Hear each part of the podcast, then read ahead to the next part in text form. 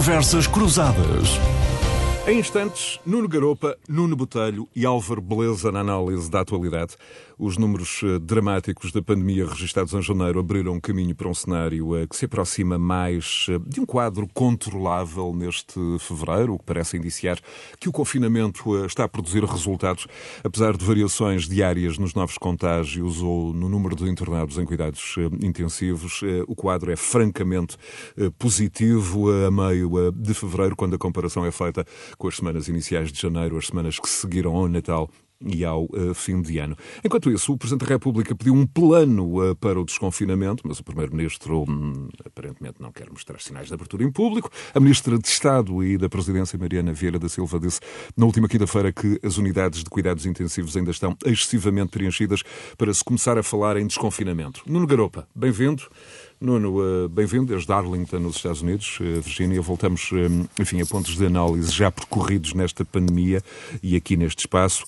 O da planificação, o da antecipação, o da decisão baseada na evidência científica para se começar. eu era capaz de sugerir uma nota otimista neste domingo à tarde. Calculo que o teu wishful thinking aponta no sentido dos planos estarem a ser, nesta altura, meticulosamente preparados nos bastidores, mas a comunicação, enfim, externa aponta no sentido de suavizar expectativas e de continuar a apostar nas medidas de confinamento. É, é por aí que se orienta o rosto, a face mais otimista de eh, Nuno Garopa, com aquele disclaimer habitual de que governar não é fácil, muito menos numa pandemia. Nuno, bem-vindo. Obrigado, boa tarde a todos, uh, boa tarde ao Nuno e ao Álvaro, é um prazer estar aqui. Uh, eu, eu, ia começar precisamente pelo disclaimer, porque sempre que temos falado deste tema é, é preciso reforçar esse disclaimer, uh, porque tudo aquilo que se diga não pode ser interpretado nunca como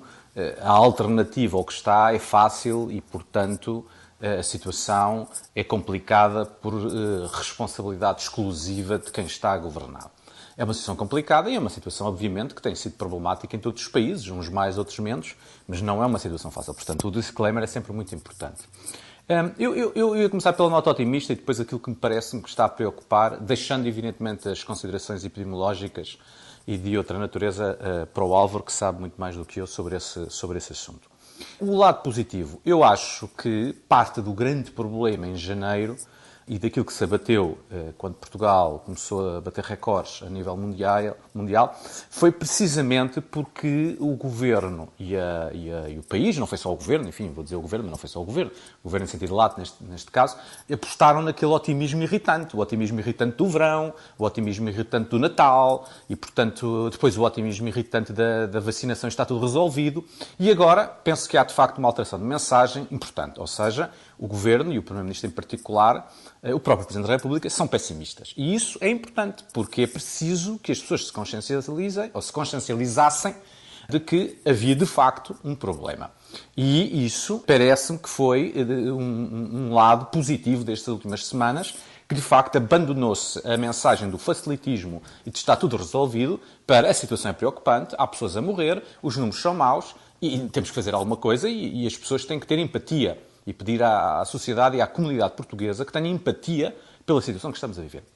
Onde é que eu começo a ver algum problema que me preocupa? É naquilo que eu diria a polarização que se está a começar a surgir no espaço público entre duas opiniões, digamos, ou duas correntes. Uma é a corrente da opinião de que isto é tudo culpa do governo e que, portanto, o governo falhou sucessivamente uh, as suas medidas, porque o governo é incapaz, porque o governo é medíocre, porque a ministra é péssima, porque o primeiro-ministro é mau, e, portanto, uma certa polarização de um lado, dando a entender que outro governo faria melhor. Ora, como eu tenho insistido neste programa muitas vezes, eu sou da opinião de que outro governo não faria melhor, porque as debilidades do Estado português não decorrem deste governo, decorrem de 30 anos de erros e de incapacidades que levam a que o Estado português não pode planificar, não tem equipas científicas no lugar certo, no momento certo, não tem trabalho de campo, não consegue fazer o tracing, não consegue fazer uma série de coisas que outros países conseguem, porque o Estado português está debilitado e está debilitado por consequência de 30 anos de políticas públicas erradas e, portanto, não é justo nem aconselhável culpar exclusivamente este governo, por mais que se possa dizer que desses 30 anos o Partido Socialista governou 20 e, portanto, tem mais responsabilidade. É possível, mas essa não é a questão. Isso é um lado do debate. Diz culpar lado... exclusivamente. Uh, Notei-o exclusivamente. Sim. Do outro lado, também começamos a polarizar um pouco na opinião de que não há alternativa a isto. Isto não é bom, mas é o melhor que há. Porque o Partido Socialista e o governo de António Costa fazem o melhor possível. E isso também parece que é uma posição um tanto ou quanto deprimente. Porque se isto é o melhor que há, estamos muito mal, não é? Porque, de facto, o país passou e está a passar momentos muito graves do ponto de vista da saúde pública, mas a seguir vão vir momentos muito graves do ponto de vista económico.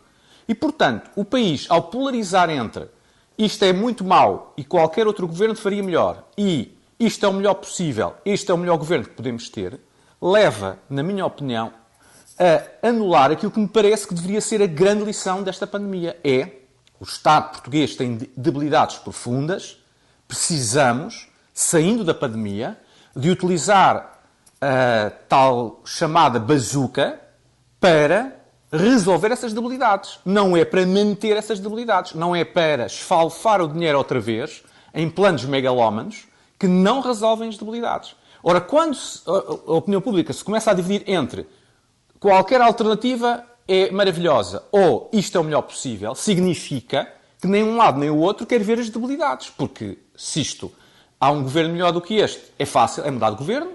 Se este é o melhor governo do mundo, não há nada a fazer porque isto é o melhor governo do mundo. E, portanto, essa bipolarização que se está a começar a sentir, de extremar até, como alguns uh, uh, comentadores esta semana já começam a dizer que estamos a voltar à crispação de 2015 e 2016, essa crispação é negativa, porque essa crispação evita aquilo que deve ser o profundo debate e reflexão da sociedade portuguesa, que é o Estado português tem muitas debilidades, não consegue quantificar, não consegue planificar, não se consegue organizar. Como é que nós vamos resolver isto para a próxima pandemia? Porque esta não é a última pandemia que vamos viver. Como é evidente, as coisas repetem-se e até é possível que se venham a repetir com mais frequência do que a, a, anteriormente.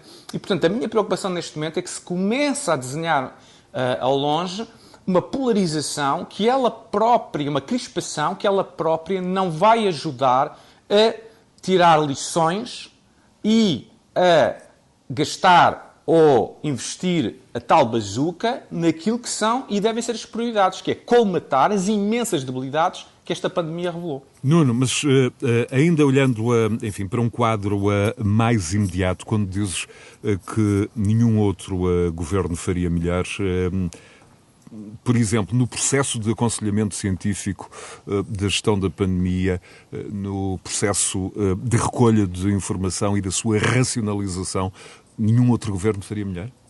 Eu parece-me evidente que nenhum outro governo faria melhor, porque eu não vejo onde é que o Estado tem condições para fazer esse, esse, esse, essa, essa, essa, esse processamento. E, portanto, o problema não é o Partido Socialista, porque se outro governo faria melhor, é fácil. É, é, é chamar Rui Rio a formar governo. Ou, como alguns comentadores propuseram, um governo de salvação nacional que venham os, os tais génios que fazem isso. Mas repara, até os comentadores que propuseram o tal governo de salvação nacional nunca indicaram um nome, nunca indicaram nomes, nunca indicaram avenidas de saída desta situação.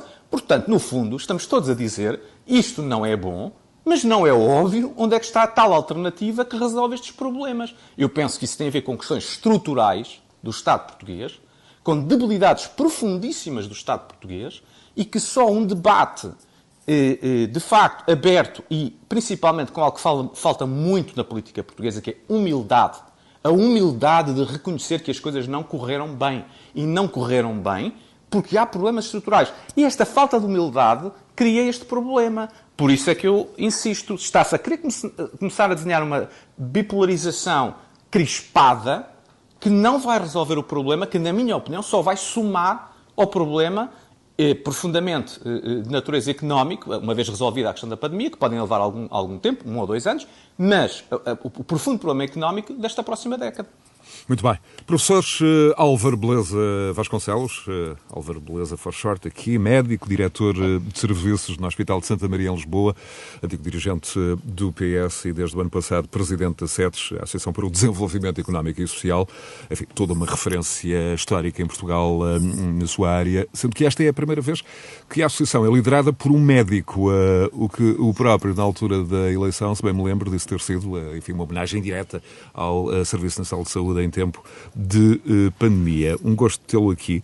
Uh, disse é, um gosto é meu e eu quero começar por agradecer a gentileza do convite e cumprimentar os meus queridos amigos, e em especial os dois Nunos, que são dois dos mais brilhantes uh, pensadores livres que nós temos no país. Uma referência justíssima, absolutamente justa. Disse que gostaria que a SEDES fosse um exército de inteligência posto ao serviço do país no combate uh, à pandemia, por exemplo, na questão uh, da gestão e da análise de informação.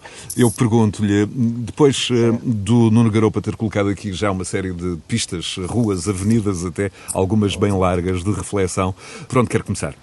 É, não, eu primeiro dizer-lhe que a SEDES eh, não é meu desejo, a SEDES é um exército de inteligências, de sabedoria há 50 anos que tem tido dos melhores, uh, dos melhores, das melhores das melhores cabeças e também de decência na vida pública, de serviço público. Uh, a SEDES começou com um conjunto de jovens tecnocratas e que em 1970 criam um Portugal desenvolvido, europeu, democrático, mais equilibrado, mais justo, uh, mais o nome desenvolvido na altura já queria dizer muito e o nome social na, na própria SEDES. E, portanto, uh, tem feito isso ao longo destes 50 anos e, e, espero vai continuar a ter. Aliás, entre outros, uh, já temos como associados, com muito gosto, os dois Nunos que estão aqui connosco e, portanto, estamos a fazer esse caminho. Agora, eh, você é muito gentil, eh, a maneira como me tratou, mas eu estava a ouvi-lo. Esta coisa da história, oh diabo, eu já tenho, já sou sexagenário, mas essa ainda não quero fazer parte da história. Mas pronto. Em relação ao que o Nuno uh, acabou de aqui dizer, o Nuno tem, tem, tem alguma razão, se não muita. Eu, eu já agora gostava de enquadrar aqui um bocadinho esta questão da, da pandemia, do que aconteceu agora em janeiro, dizendo o seguinte aconteceu aqui um bocadinho a tempestade perfeita. Isto é, nós facilitamos na altura do Natal e do Ano Novo. Os portugueses são muito gregários, são muito familiares e, portanto, o que aconteceu é que, basicamente, para simplificar, os netos e os filhos foram ver os avós e os pais e contaminaram. E, portanto, em janeiro, aumentou imenso uh, os números de, dos contaminados e depois dos mortos, obviamente, porque as pessoas contaminaram-se em casa. Eu fartei-me de, de, de, salientar isso. Nós temos que usar máscara uh, na rua, nos sítios públicos, mas sobretudo quando estamos com os nossos pais e os nossos avós.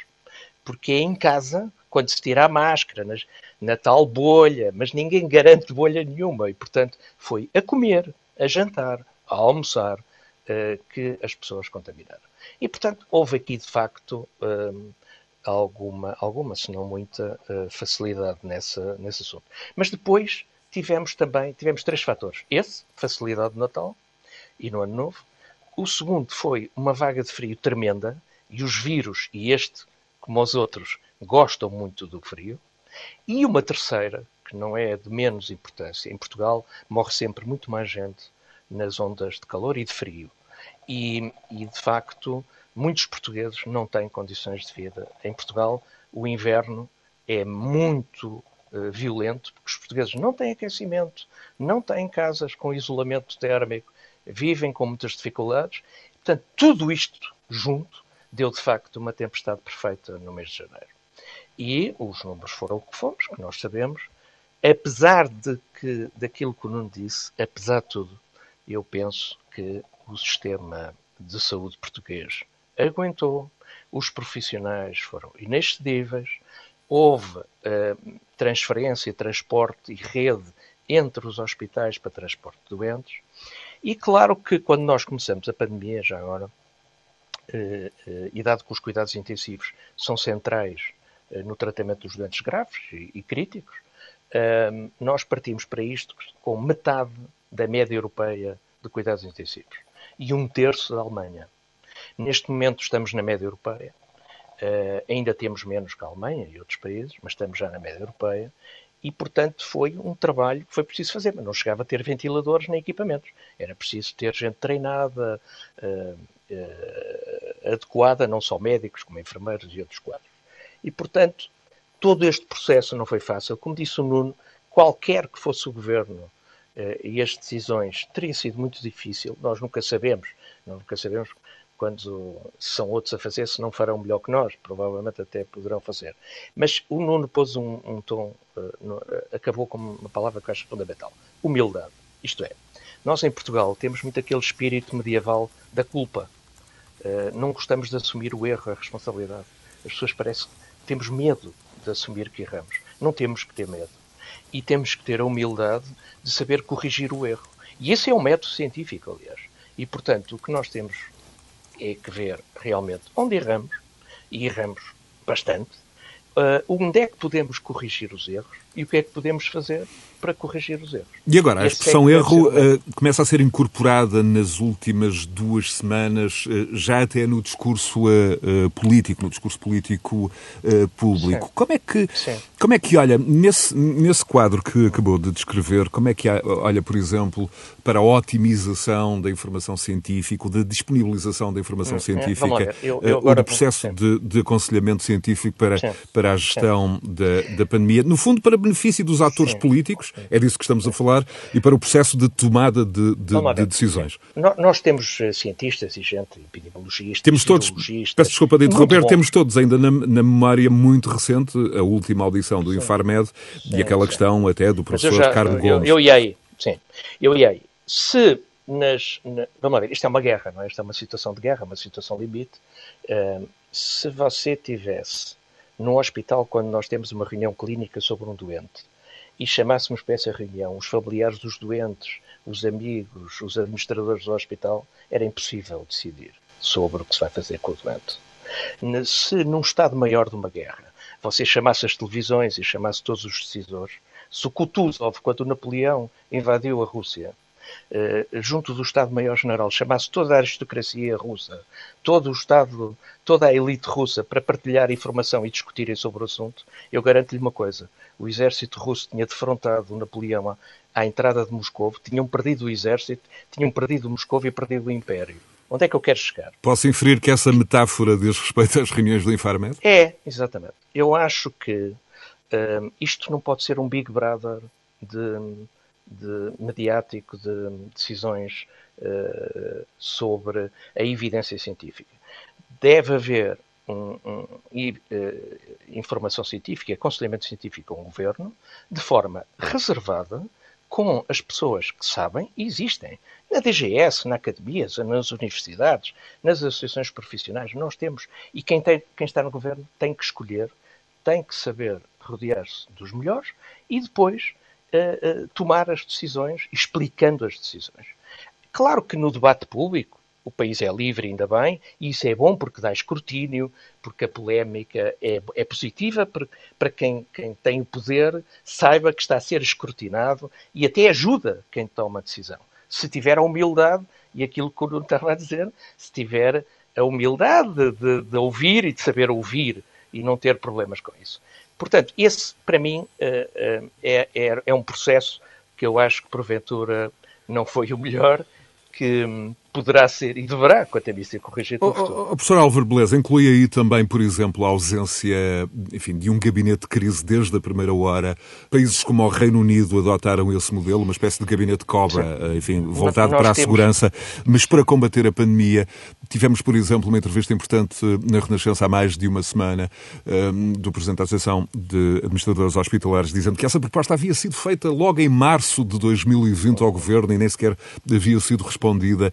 Não houve, apesar de tudo, aqui tempo perdido uh, e que tem também muito a ver com essa componente da humildade a que fazia referência? Pois tem a ver com tudo isso. Quer dizer, é preciso ouvir, ouvir muito, mas a decisão e o processo de decisão não pode ser na praça pública. É muito menos numa situação desta, desta dimensão, em que as pessoas entram em ansiedade, as pessoas entram em pânico, naturalmente, e, portanto, numa situação destas, as lideranças depois têm que ter a consistência, a serenidade de poder uh, uh, informar com clareza, com verdade, mas uh, as decisões não podem. Até porque isto limita, sabe, estas reuniões de Infarmed, limitam os próprios cientistas. vamos lá ver, se eu estiver a falar para um auditório em que tem os partidos todos, toda a gente, as televisões, é evidente que eu não vou poder estar a dizer tudo aquilo que poderei dizer numa reunião mais reservada. Nem, não é assim que funcionam as decisões, e não é só Uh, estamos a falar em saúde, numa situação destas, ou na guerra, situações limite, em, em empresas, em partidos, em, em, qualquer instituição. Faz parte dos processos de decisão. Uh, eu, eu, eu, já agora acho que nós também, para corrigir o erro, devíamos aprender com os melhores, como em tudo na vida. E os melhores, ao longo do processo, vai-se percebendo quem são os melhores. E já agora, país até de uma dimensão semelhante à nossa. Bem, eu já não quero falar em Israel, porque eu acho que Israel está a demonstrar, de facto, mais uma vez, que são muito bons em situações limites. O da notável Nova Zelândia, apesar é, de ser, Nova Zelândia, enfim, condições geográficas Zelândia, únicas. Exatamente. Não, e outros países, claro que há outros maiores. A, a Alemanha tem estado muito bem ao longo deste processo. A própria Inglaterra corrigiu o tiro e os erros, tem, melhorou bastante ao longo deste processo. Portanto, é seguir, é fazer essa, essa, essa aprendizagem e depois eh, andar para a frente, eh, eh, mas temos que corrigir de facto erros. E não é só para a pandemia.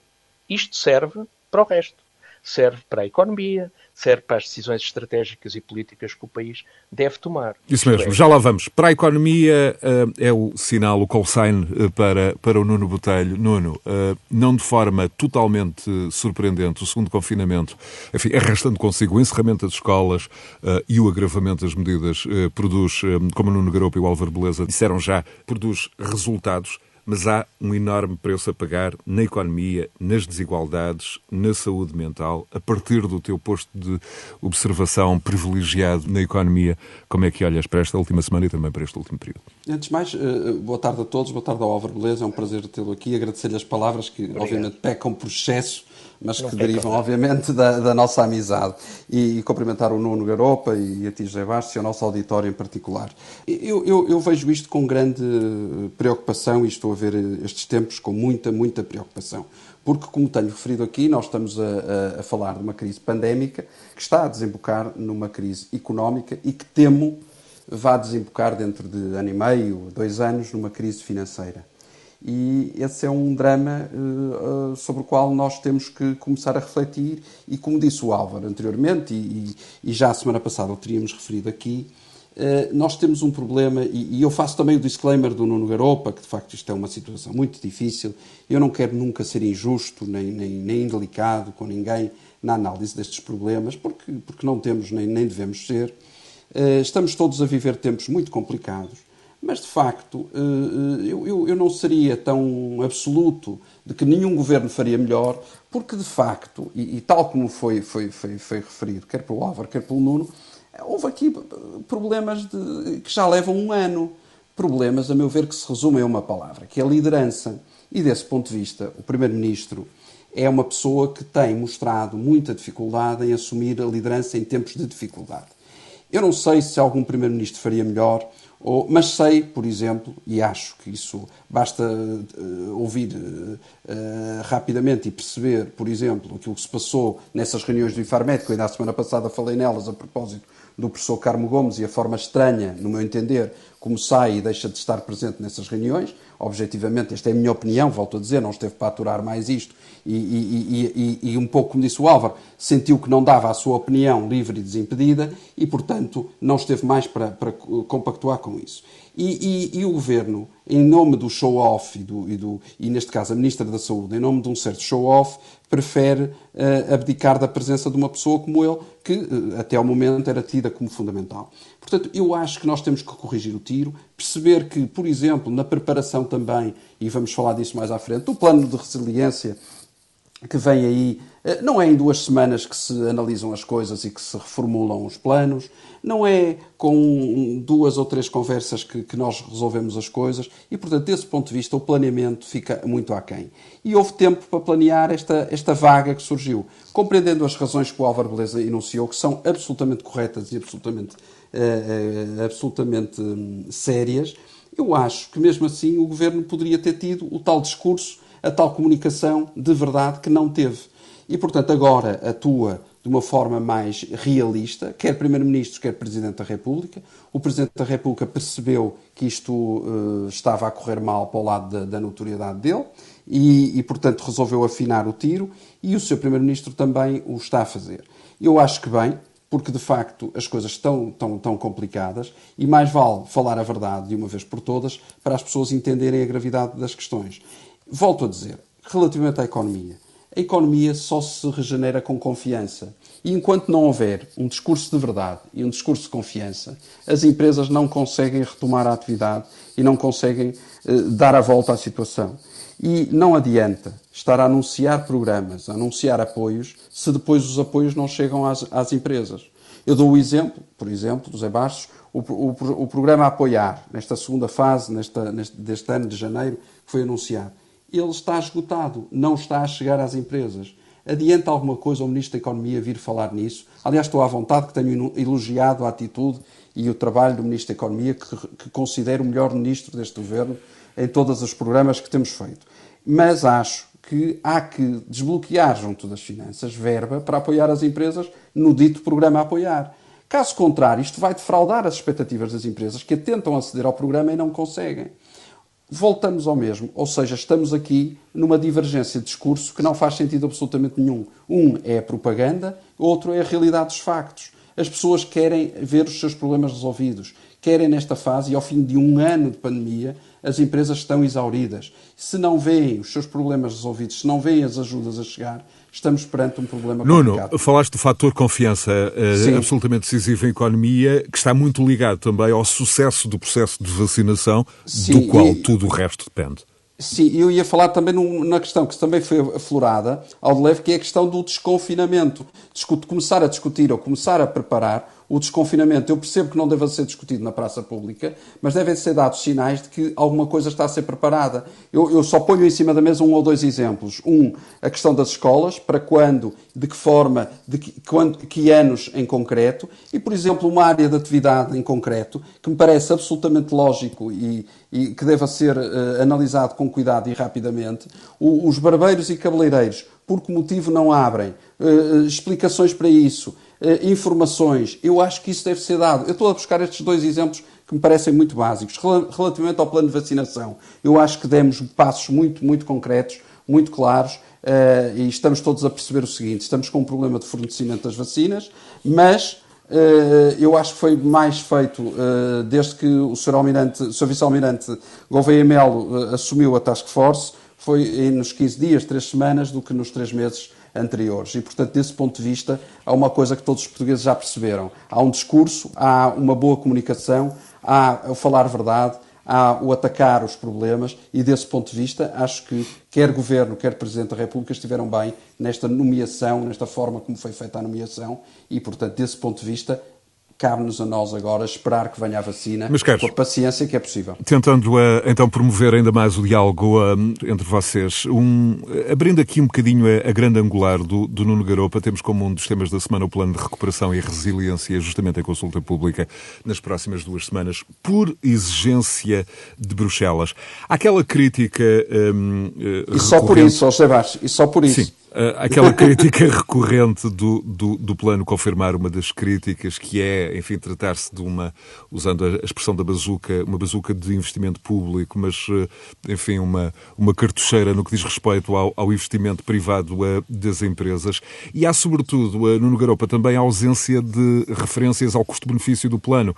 Estes 15 mil milhões, ainda uma parte dos 60 mil milhões que chegarão no total até ao final da década, nos cálculos de outubro outubro tinha uma, uma contribuição de 0,4% para o PIB, agora hum, já não há cálculos, desapareceram. Como é que olhas para esta questão?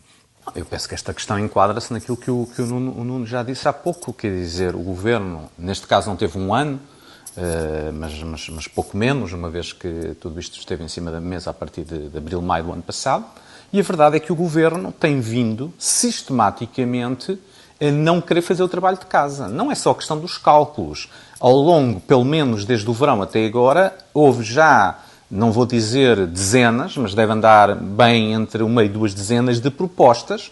Não é só dos partidos, é da própria sociedade civil, para criar mecanismos de fiscalização, de prevenção, de auditoria, de monitorização, de quantificação de, todo este, de todos estes planos. O Governo, sistematicamente, através do Governo e através do Partido Socialista na Assembleia da República, tem recusado absolutamente tudo.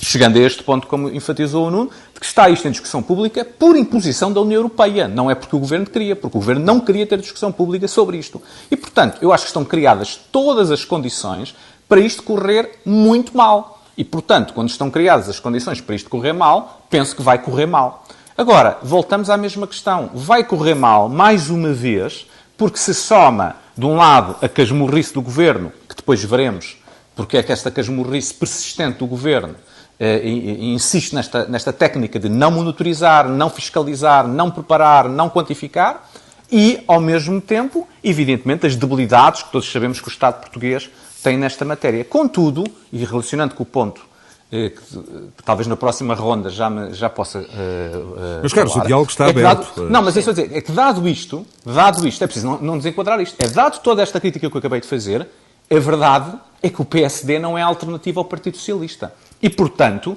voltamos à mesma questão. A sociedade portuguesa o que está a dizer é que, de facto, sabe que o Partido Socialista tem gerido isto de uma forma muito, muito deficiente, mas não vê no Partido Social Democrata qualquer alternativa a esta gestão deficiente. Uma frase numa garopa aqui... na semana em que Rui Rio cumpriu exatos três anos na liderança do dizer, o, o drama português não é o Partido Socialista ter uma gestão deficiente da pandemia e da economia.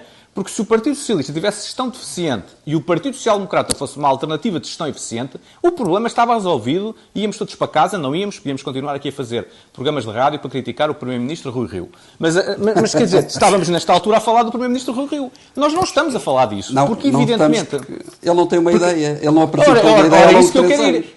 Portanto, a ideia a que ele apresentou é que o Carlos Carreiras é incompetente não, não, e, e mais o Rui Moreira isso... não é confiável. E que está não, zangado com isso... toda a gente, não sei porquê, porque não arranja candidato. Não, e mais é do que isso, isso, que a gestão deficiente do Partido Exato. Socialista um dia leva o Partido Socialista a, a cair no colo. podre é. e aquilo cai no colo. Ora, isto é. não é 2000 nem 2002. Isto não é, é Durão Barroso 2002. Não é. é. E, portanto, isto significa que estamos, de alguma forma, bloqueados, porque estamos a dizer o Partido Socialista tem uma gestão deficiente disto. Tem. Mas é como estar a dizer, é o exemplo que eu costumo usar, e volto a usar aqui, que é, é como dizer, o Partido Socialista é meu aluno, chumba, tem oito, mas é o melhor aluno da turma. Bem, temos um problema na turma, não é só com o aluno. É porque se o melhor aluno chumba, é, ah, o problema não é só do aluno que chumba, eu, é da turma inteira. Olha, eu, eu, acho, eu acho que o problema, o problema é mais grave. Eu acho que Portugal tem um problema que vem desde a da nossa estratégia colonial. Nós, nós fomos a Ceuta para, para tratar, para ficarmos com o comércio dos escravos. Depois andamos a, a, atrás do caminho marítimo para a Índia para ultrapassar a Rota da Seda e, e fazermos o comércio e sermos o interposto das especiarias da Índia.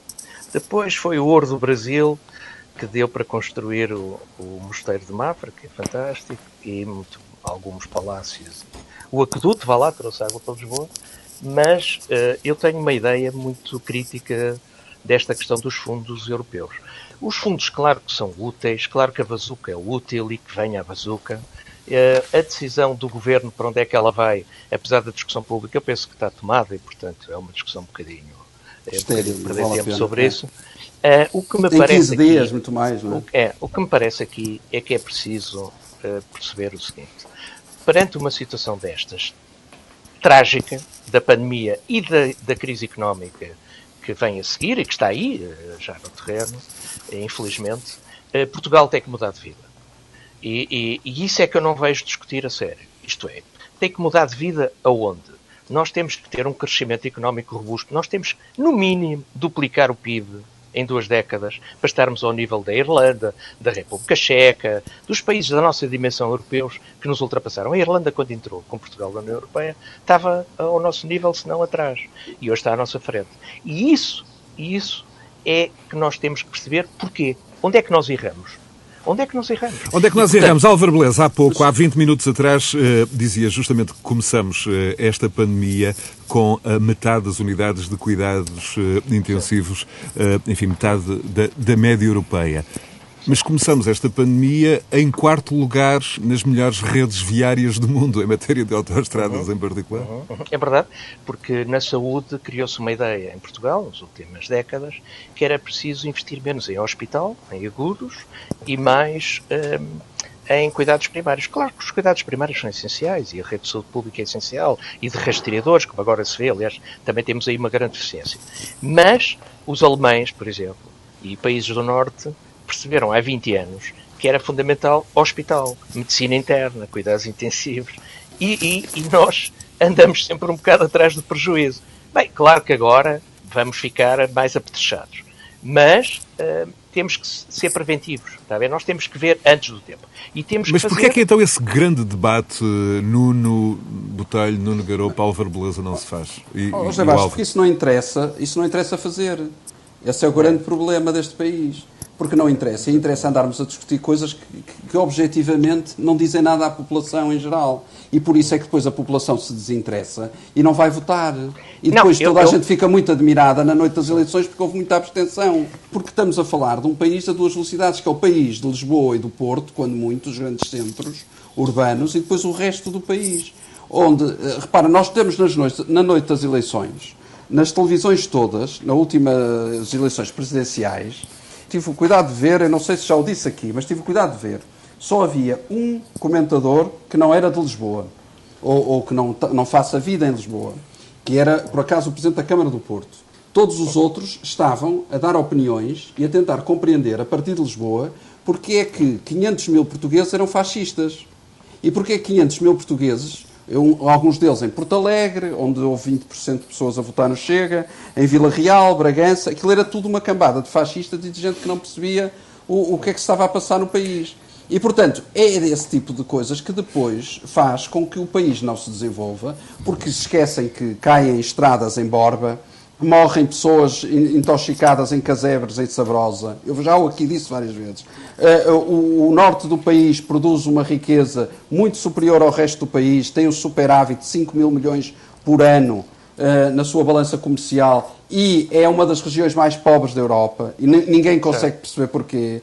E, portanto, é esse tipo de indicadores que não são discutidos. E não são discutidos porquê? Porque não interessa discutir. Vamos então ouvir o Álvaro Beleza, mas eu vou, vou recordar aqui uma frase dele numa entrevista um, ao site da SAP uh, há quase um ano. Se eu fosse estrangeiro e aterrasse em Portugal sem conhecer o país, acharia que este é um país velho, só se fala em reformas, hipocondríaco, só se fala em reformas e saúde, com a mania que é atleta, mas que não sai do sofá, todos comentam futebol, e onde só há o governo e tudo é o governo.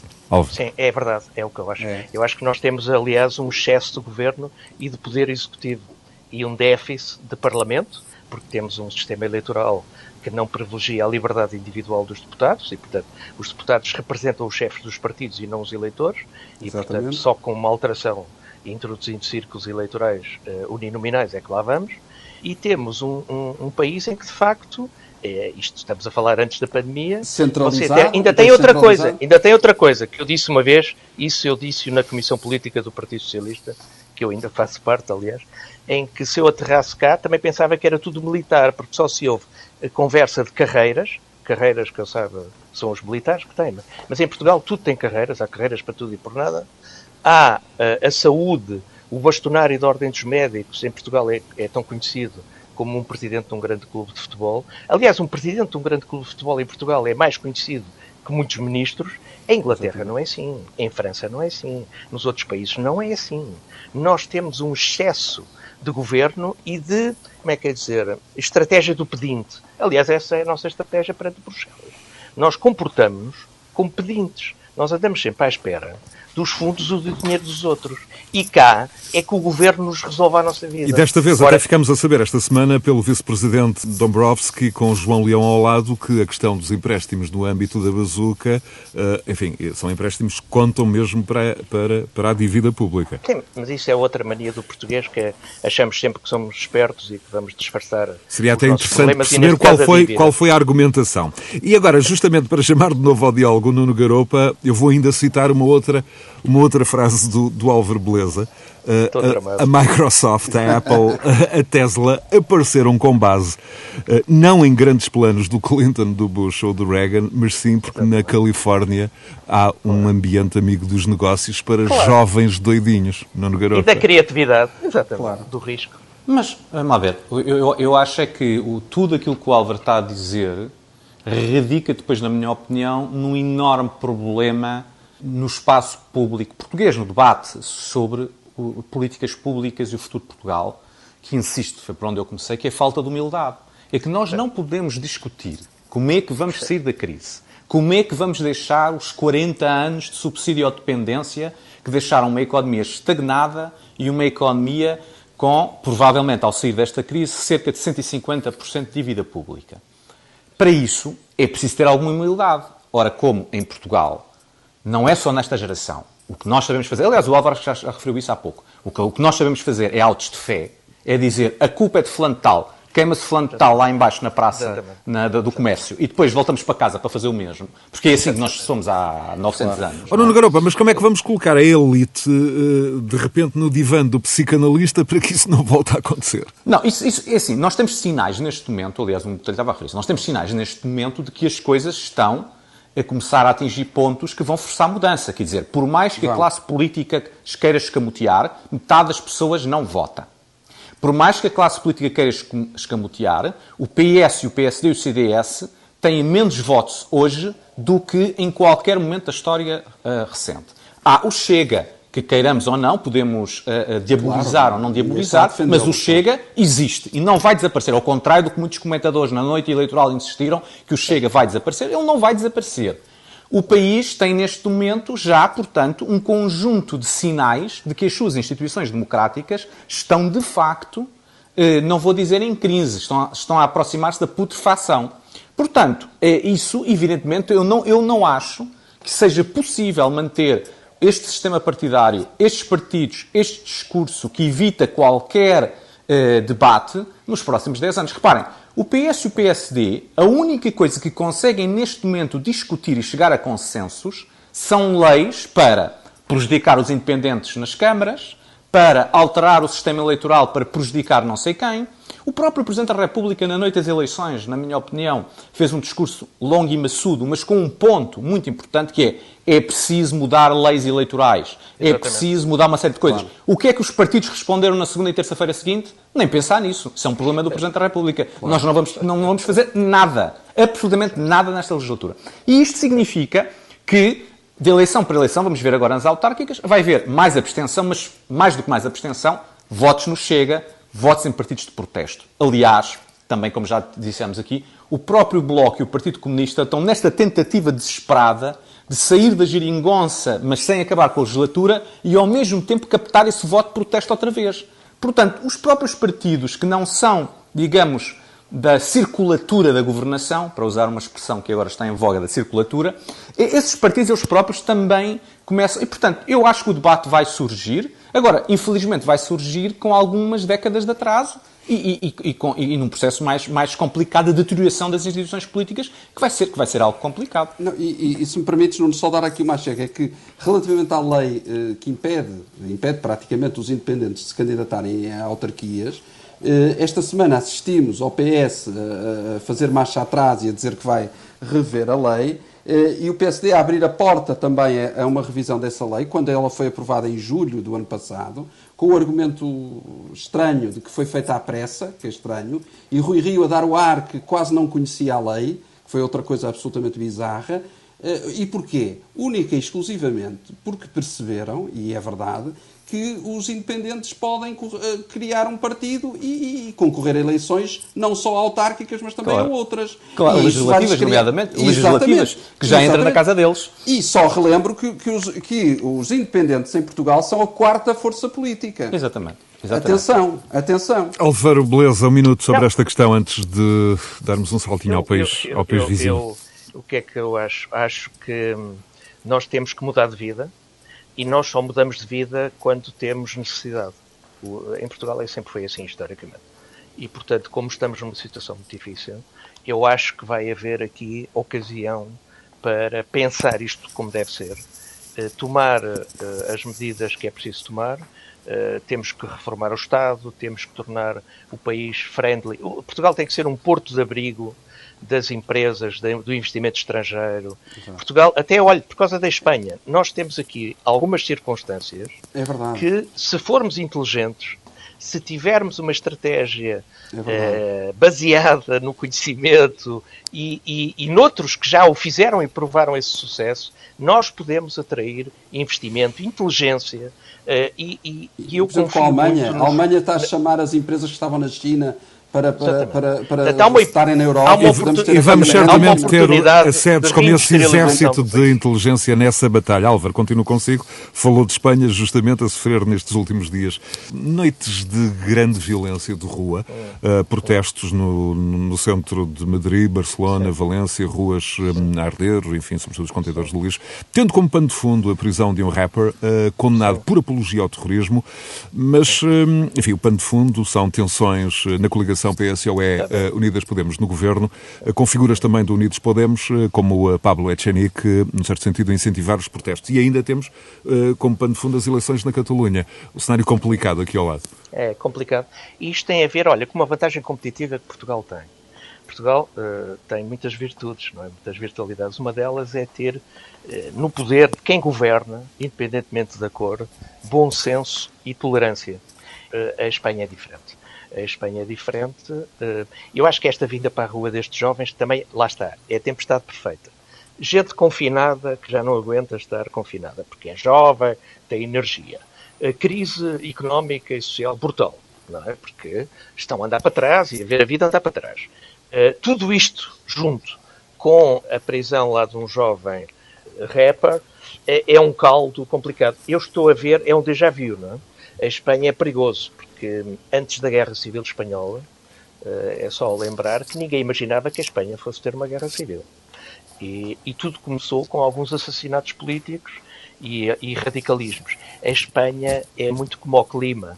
E Portugal também. Portugal é moderado Espanha, como o clima. A Espanha, a Espanha é tem um clima, é, é, ou é muito mais frio, é mais continental, ou é mais frio ou muito mais quente, e, e, eu acho que os povos estão um bocadinho também adequados ao clima. Muito bem. Nuno Garopa, a Espanha, a Espanha é diferente, uh, como de resto uh, constatas, uh, ou no passado constataste. Não, eu, eu, aqui tenho uma opinião talvez um pouco diferente, para não dizer diametralmente diferente. Eu acho que o que está a, a acontecer é nos países do sul da Europa os países estão institucionalmente bloqueados. Aliás, as eleições, as eleições na Catalunha o que, o que, provaram é, pela sexta vez, o mesmo resultado eleitoral, mais um ponto para cima, menos um ponto para cima. Portanto, há um bloqueio total na, na, da, da sociedade catalã.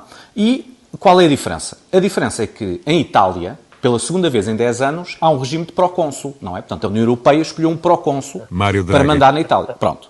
Uh, vai fazer o mesmo em Espanha. Não tenho qualquer dúvida que o que estamos a assistir é o desfazer do governo de esquerda, que não consegue responder aos problemas. A Espanha está polarizada entre o PSOE e o Vox processo que o próprio PSOE tem alimentado e por isso complica a vida ao à Podemos. Francesa, à, francesa, à francesa, que complica a vida ao Podemos e, portanto, isto vai acabar num regime de procônsul. Não tenho grandes dúvidas que mais seis meses, mais um ano, uh, o rei vai chamar e vai nomear um independente para formar governo. Qual é a diferença de Portugal? Porquê é que Portugal não tem um regime de procônsul? Porque é uma economia pequenina. Porque a falência da economia portuguesa custa 100 mil, 200 mil, 300 mil milhões à Europa. A falência da economia espanhola ou, ou italiana, estamos a falar de 1, 2, 3, 4 bilhões de, de... Portanto, os países grandes têm procônsulos, como a Itália já tinha tido com o Monti e agora com o Draghi. Portugal continua a brincar porque é um país pequenino. Espanha, desta vez, vai cair para o regime do proconsulado. Não vai, não vai ser como Rajoy em 2011 de tolerarem uh, governos locais completamente inoperantes. Nuno Botelho, nota final. Espanha diferente? É, é muito diferente e olho com muita preocupação ao que se está a passar, desde logo porque estamos a falar do nosso principal cliente, não é? Do ponto de vista económico é, é algo muito preocupante. Estou completamente de acordo com o que disse o Nuno Garopa. Vejo isso com muita dificuldade e, e, e mais preocupação vejo uh, com movimentos que estão a surgir também em Portugal esta semana de alguns artistas portugueses a associarem-se uh, e a aludirem à liberdade de expressão para defenderem o rapper, eu discordo em absoluto, aquilo não é a liberdade de expressão, aquilo é mesmo apologia ao terrorismo e à morte de pessoas inocentes que uh, são pais, eram pais, deixaram crianças órfãos, pessoas viúvas e, portanto, desse ponto de vista, acho Sobretudo também numa sociedade marcada direito, por, pelo terrorismo, por mais de mil mortos em 30 anos. Exatamente, e, portanto, acho lamentável num Estado de Direito haver, é, da nossa parte, uh, começarmos a, a imiscuir-nos em questões internas de um Mas, país num Estado de Direito certo. correto, como é o Estado de Espanha, certo. não é um Estado qualquer e ao, com o qual nós temos relações de amizade tão profundas. Alver Beleza, nota mesmo telegráfica. É, e o primado da lei, defender o primado exatamente, da lei exatamente. e aprender com a história. Portugal claro, tem aqui que aprender é com a história. Porque senão, a certa, altura, isto, a certa altura isto vira, vira de facto uma selva e nós não podemos, de facto, sim, sim. Uh, defender Muito isso. Muito bem. Nuno Botelho, Nuno Garopa, Álvaro Beleza, disponíveis a qualquer hora em rr.sapo.pt e também nas suas plataformas prediletas de alojamento de podcasts, como seja o Spotify, o iTunes, o Google Podcasts e outras. Continuação de Bom Domingo. Conversas Cruzadas.